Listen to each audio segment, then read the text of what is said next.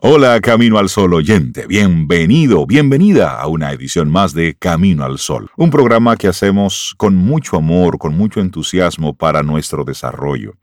Atento, atenta, porque tenemos temas interesantes para ti. Arrancamos Camino al Sol.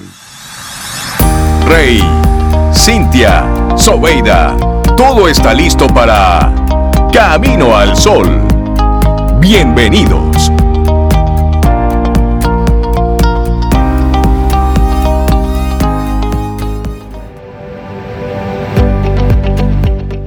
De partir es dejando de hablar y comenzando a hacer. Walt Disney. Sí, porque se habla y se habla, pero vamos, de ese paso. Del dicho al hecho, muévase. Dicho al hecho. Comience, a cometer errores, vaya equivocándose. Y ¿El papel lo aguanta todo? Sí, por supuesto, y, Spotify también, y los podcasts y todo eso. Usted se pare a hablar y dice y... y su ronco pecho, como dicen. Pero vaya mostrando cosas, no al otro, ¿eh? No para los demás, es para ti mismo. Que ahí es donde realmente eso tiene un impacto.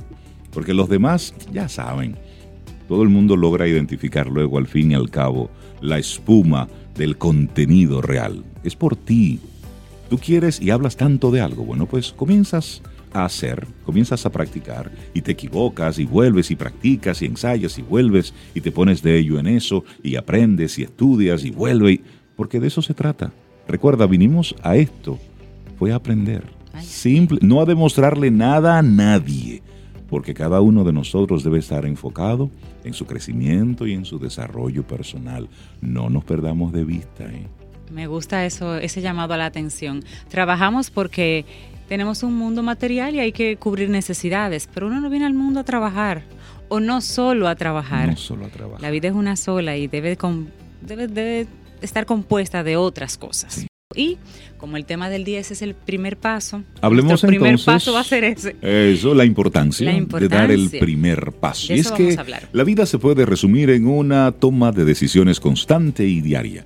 Algunas apenas tienen relevancia en el día y otras, por el contrario, nos costará mucho tomarlas. Así es. Dejar una pareja, declarar nuestro enfado a alguien, pedirle dinero prestado a un amigo, debido a que nos ponen entre la espada y la pared. Sin embargo, y con el paso de los años, uno se va dando cuenta que no queda más remedio que afrontar las situaciones adversas tal y como vienen y que cuanto más temprano lidiemos y solucionemos entonces nuestros problemas, más fácil será conseguir los objetivos en nuestra vida. Y por esta razón habitualmente es importante que tengamos nosotros la iniciativa y demos el primer paso ante cualquier situación. Esta será una buena forma de tener el control sobre nosotros y nuestra vida, que va a provocar que la podamos vivir con menos estrés y menos preocupaciones. De hecho, mucha gente ha tenido éxito debido a que sus círculos cercanos han tenido iniciativa en sus vidas y han sabido dar el primer paso de forma enérgica. Sino que le pregunten, por ejemplo, al representante de Michael Jordan, Michael Jordan Reyes? Claro, por supuesto. Que cuando iba a firmar un contrato, Michael Jordan, por los Chicago Bulls, decidió que este baloncestista de fama mundial merecía, él pensó que merecía, un salario de 52 millones de dólares al año. Tras largas, duras y sobre todo agresivas negociaciones que se dan en esa industria, Jordan acordó percibir un cheque anual de 30 millones de dólares. No era lo que él quería, pero en ese primer paso de negociar le fue mejor que si hubiese simplemente aceptado el contrato que le dieron y punto. Así que este ejemplo que acabamos de poner, pues se puede extrapolar a cualquier ámbito de nuestra vida. Ese era deporte, pero el amor, la amistad, el trabajo, el ocio. Así que vamos a, a comentarte en el día de hoy qué beneficios puede traerte dar el primer paso en algo. Uno de ellos, más seguridad en ti mismo. Es normal que al principio te cueste tener la iniciativa si eres un poco tímido o un tanto introvertido, sobre todo si en una situación completamente nueva para ti. Sin embargo, después de hacerlo una vez, ya conocerás el camino y la siguiente te va a costar menos. Finalmente, será algo realmente pan comido. Esto se puede probar desde pedirle a una chica, a un chico que nos gusta, hasta en las negociaciones, en una incómoda entrevista de trabajo. Ese no ya lo tienes de primeras, así que no tienes absolutamente nada que perder. Es decir, si en una conversación ya usted sabe que Cualquier cosa, pero hay un no que está cerca. Bueno, pues, ¿qué es lo peor que puede suceder? Bueno, pues ya tú le vas quitando esa, esa presión de entrada. Vas a presentar un proyecto. Pueden suceder dos cosas, que guste o que no guste. Si ya tú te pones claro de que es posible que no guste, pues ya ahí automáticamente te vas quitando de esa, esa presión y luego te dispones a llevar y a decir lo que tienes que decir con todo lo que llevas, con tu preparación, con ese esfuerzo, con esa tarea realizada. Y recuerda que el que no arriesga no gana. Claro. y eso es así. Bueno, ya visto así el beneficio que supone tener un poco de iniciativa, sin embargo, mucha gente puede preguntar, pero ¿cómo la consigo? Es fácil decirlo, pero ¿cómo lo consigo? En primer lugar, la comunicación no verbal es muy importante. Por eso, antes de tener la iniciativa en cualquier situación y dar el primer paso, entabla contacto visual con la otra parte una entrevista, una conversación incómoda, un momento en el que tienes que enfrentarte a algo, entabla contacto visual con la otra parte. Tampoco lo agobies o lo amenaces con los ojos. contacto visual. Sí, porque si llegan a preguntarte, ¿qué te estás viendo? No digas, estoy haciendo contacto visual. No, no, no. ¿Y, y qué tiempo es el recomendable? El suficiente que te permita ver el color de los ojos de la persona. Ya una vez tú logras eso, pues ya ahí se establece el contacto visual. Y eso es suavecito, ¿eh? Sí, porque pudiera ser atacando los ojos. No, no, no. Porque pudiera ser agresivo, hay que tener ahí esa línea bien clara. Bueno, y después intenta ser lo más claro posible en tus argumentos, sin titubeos, sin dudas. Di lo que piensas claramente. Estarás o no en la razón, pero es lo que piensas y es el momento de aclararlo. Y así vas a dar una imagen de mucha más seguridad y confianza. Y por último, también es importante ser un poco flexible y democrático en la medida de lo posible, porque no siempre vas a tener siempre la razón. Así que en muchas ocasiones tus intereses van a chocar completamente con los de la otra persona, pero siendo flexible todo se puede negociar o todo se puede llegar a un mutuo acuerdo. Por esta razón, lo mejor es llegar a un punto intermedio. Así es, ese punto intermedio donde ambas partes puedan entonces salir satisfechos. Claro. Y es que de otra forma solo saldrían victoriosos los demás. Y eso es algo que a la larga se puede hacer aburrido, ¿no crees? Y esa es la... Ganar siempre, ganar siempre. Bueno, hay gente que no ha aprendido nunca a perder porque siempre gana. Hay que aprender a perder. Hay que aprender a caerse.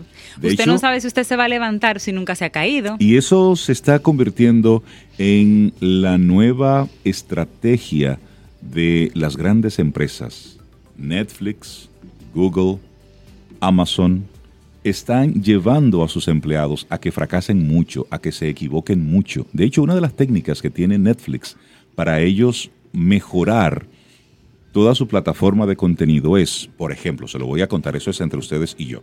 Ellos hacen así, lanzan una serie y de acuerdo al momento todo lo que nosotros hacemos, ustedes saben que está siendo monitoreado. Entonces, ellos van validando y calibrando el éxito de una serie. ¿Qué tantos episodios tú eres capaz de ver de forma continua? Y si tú detienes un episodio, ¿en qué momento tú te tienes? Entonces, ellos han logrado ese episodio donde exactamente. Tú Entonces, ellos lo que han lo que van es calibrando. Ok, ¿Qué pasa en el minuto 23 que tanto por ciento deja esta serie hasta ahí?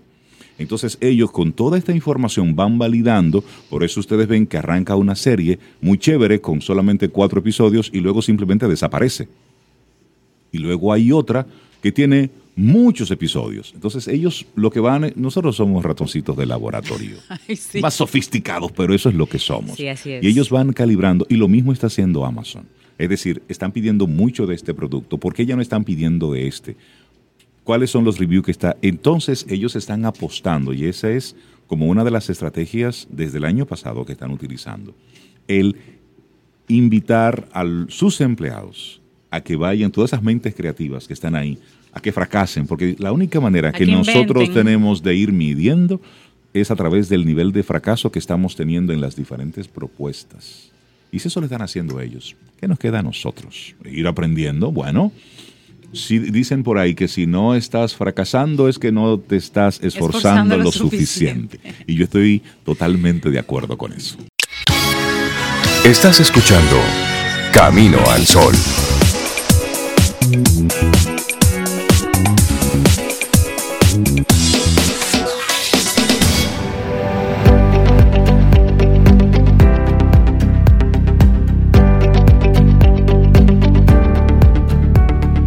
Frase de Gary Player dice, entre más practico, más suerte tengo. ¿Por qué será, eh? No tengo ni idea del por qué Gary Player dice una frase de esta forma. Y nosotros estamos muy contentos de recibir en nuestro programa a uno de esos regalos que nos trae el 2020. Giovanni Montero, psicólogo deportivo, es uno de, nos, de los nuevos colaboradores que tenemos en nuestro programa. Y con él entonces vamos hoy a estar hablando sobre la tecnología aplicada a la psicología deportiva. Así Giovanni, es. buen día, bienvenido a Hola Camino al Sol. ¿Cómo buenos estás? días. Gracias por. ¿Cómo ya estás? no es invitación. No, ya no, no, realmente no ya- diga de que ya yo soy- invitación. no, no, no. Tú eres de no, aquí, no, ya, ya, No, ya. definitivamente. Qué bueno tenerte siempre por acá. gracias, gracias.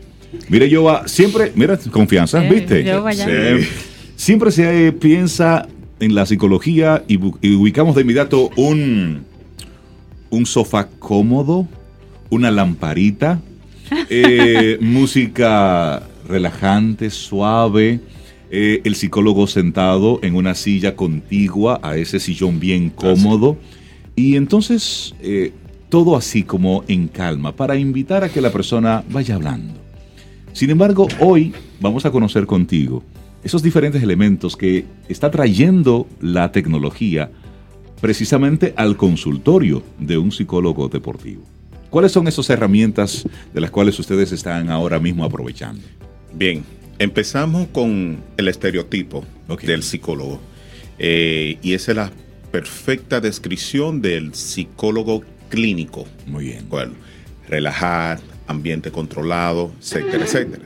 Pero nosotros trabajamos con atletas donde tienen que estar en un ambiente donde hay mucho, muchas distracciones, muchos elementos distractores del juego, de la concentración, y lo que tenemos que hacer es preparar a los atletas para ese momento. Para ese momento. ¿Qué hacemos? Recrear dentro de un eh, dentro de un espacio controlado los distractores de un juego. Entonces, para eso necesitamos mucho de la tecnología. Y la tecnología ha sido un, realmente una ayuda enorme para la psicología deportiva y que los muchachos, los atletas se puedan dar cuenta de, de qué es lo que se está Por ejemplo, pasando. ¿cuáles son los distractores más comunes que pueden tener en común los diferentes eh, atletas? La presión de juego, Ok. equipo contrario, eh, cuando hay una, cuando son competencias de equipo, eh, el público, el público eh, y también, por supuesto, los jueces, árbitro, umpire. Y tú dices, y tú dices el público y, y estás siendo conservador, pero cuando tú tienes a todo un público airado, diciendo de todo, todo. por esa boca, ¿eh? Diciéndote hasta del mal que tú te vas a morir porque fallaste algún Sí. tiro o porque estás jugando tan bien que el otro está Eh, perdiendo. Exactamente. ¿Cómo, cómo controlar todo eso? ¿Poniéndote audífonos? Sería lo, lo adecuado, ¿eh? sería lo idóneo, pero realmente eh, lo que hacemos es eh, entrenar a los muchachos para que esos ruidos se apaguen Ok. completamente. Y para eso necesitamos eh, hacerlo consciente de que lo que se está haciendo dentro de los entrenamientos funciona Ok. y que ellos vean los resultados. ¿Y cómo tú puedes lograr en la mente de un atleta que está expuesto a eso, a que vaya trabajando esos ruidos y que lo vaya apagando? Ok, ahí es que viene la tecnología. Y cuando nosotros eh, planteamos algún elemento, algún distractor, ¿verdad? Y eso se puede medir cómo está el desempeño deportivo de un atleta determinado y que puede comprobar inmediatamente, entonces el atleta se convence de que la forma en que se pueden hacer las cosas le puede dar muchos resultados dentro del terreno de ¿Qué juego. tipo de, de- de- de equipos se están desarrollando? Eh, por ejemplo, ahora mismo se está utilizando un sistema que se llama eh, Fit Light Training, que no es más que un software donde mide ejecución, fallo, tiempo de reacción de, de los atletas y que los atletas pueden hacer las variaciones dentro de los diferentes ejercicios para determinar si esas variaciones le puede dar resultado y tener un mejor desempeño deportivo. Cuando yo jugaba baloncesto, yo debía conocerte. Porque yo dejé de jugar por los comentarios que me hacían. Mira ese camión. y yo decía, pero mira, mira esa maleta. Entonces me decían, tú le das un coco y le das una piscina y falla. Me decían todo eso y yo, ¿cómo, cómo tú reaccionar a todo eso? Yo, yo, pero yo tú reaccioné. de lo más normalito con tanto bullying. realmente, realmente. De hecho, cuando yo jugaba baloncesto, que era, que era atleta, el tener que enfrentarme a la presión de un público en contra y tener que hacer un tiro libre, era horrible, sí, era horrible. Realmente eso me llevó a donde yo estoy ahora.